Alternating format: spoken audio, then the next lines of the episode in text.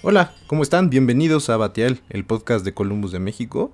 En esta ocasión, como en meses anteriores, les traigo el resumen de lo acontecido en los mercados financieros y en las principales economías durante el mes de enero y vamos a revisar también cuáles son los principales eventos, indicadores y algunos otros temas relevantes, sobre todo con el tema de la pandemia y políticos, para el mes de febrero. Los mercados en el mes. El primer mes del año tuvo como principal característica el regreso de cierto nivel de volatilidad a los mercados financieros globales tras un rally generalizado en al menos los tres meses previos. Nuevamente la pandemia y el incremento en contagios generó durante algún momento de enero una reducción en las perspectivas de crecimiento, sentimiento que se atenuó con noticias relacionadas al desarrollo de las campañas de vacunación alrededor del mundo.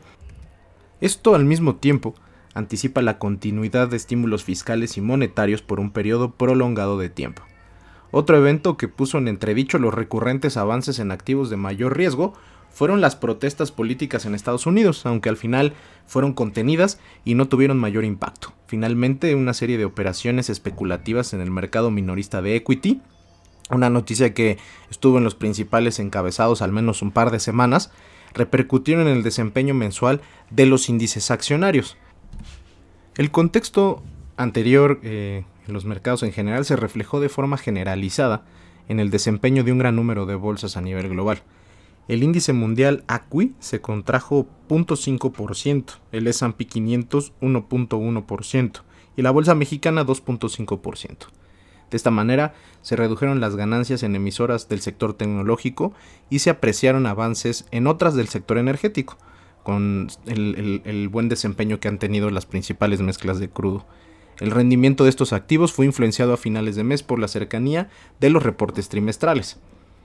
En lo que respecta al mercado de renta fija, aunque la expectativa de acción por parte de los bancos centrales alrededor del mundo sigue anticipando un escenario de tasas bajas por un periodo de tiempo prolongado, el descenso en la aversión al riesgo y la perspectiva de crecimiento que pudiera implicar mayores niveles de inflación en un futuro próximo hizo subir la curva de rendimientos en dólares en enero, aunque al cierre, los factores de volatilidad enlistados antes generaron un descenso en la parte larga respecto al cierre de 2020.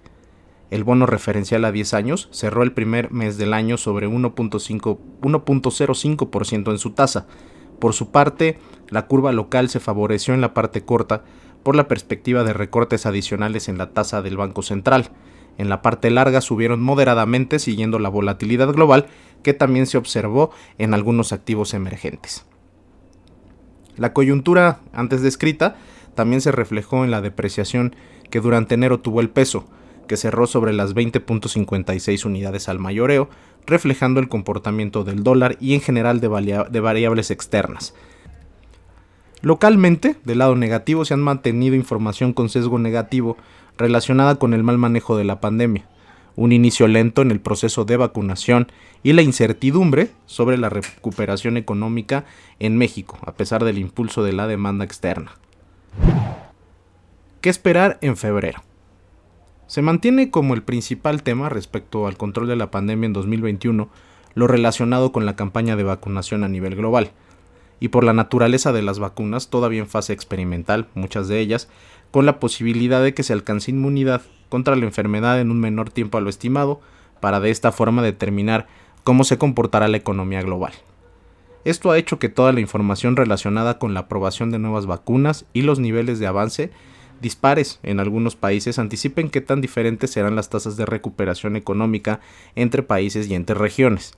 De esta manera, según las actualizaciones en las perspectivas de crecimiento del Fondo Monetario Internacional, se anticipa un avance de 4% para la economía global, de 5.1% para Estados Unidos y de arriba del 4% para México, por debajo de las perspectivas oficiales plasmadas en el presupuesto de este año.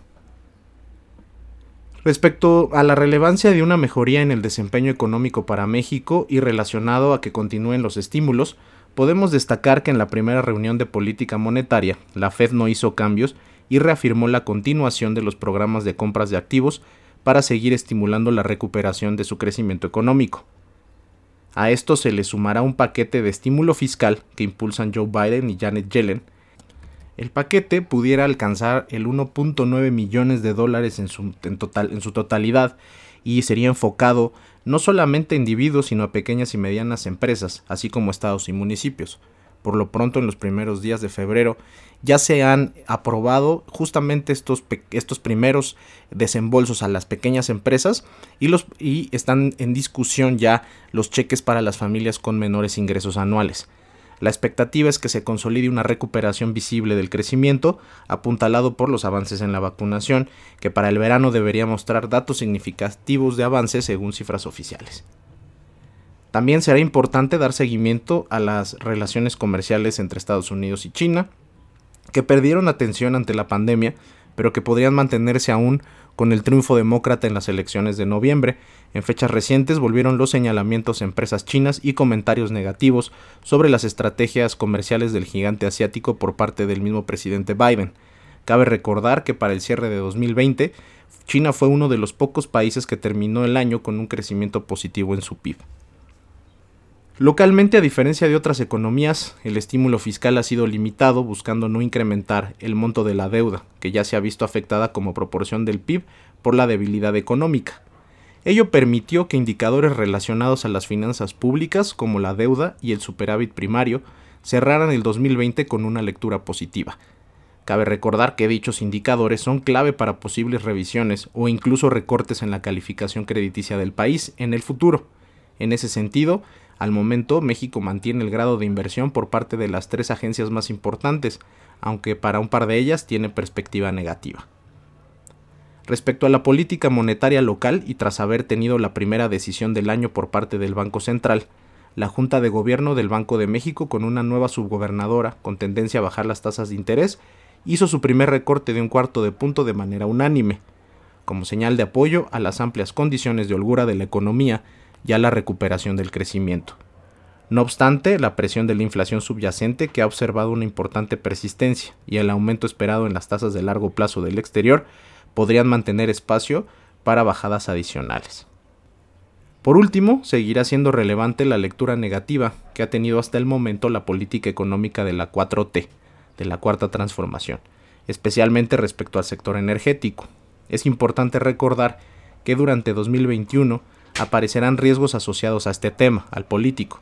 Para finales del primer semestre, la elección de gobernadores y legisladores más grande de la historia, que tiene el potencial de funcionar como un referéndum al gobierno de López Obrador, que por el momento mantiene una tasa de aceptación de más del 60%.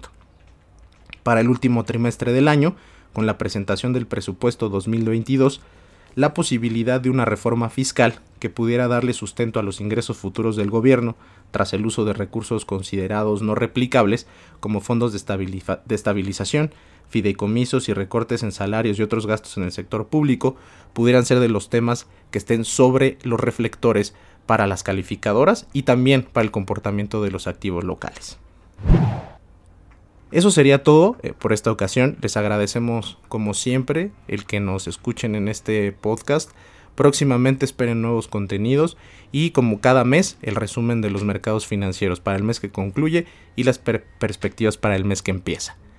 No olvide registrarse a nuestro boletín informativo al correo contacto columbus.mx y seguirnos en todas nuestras redes sociales.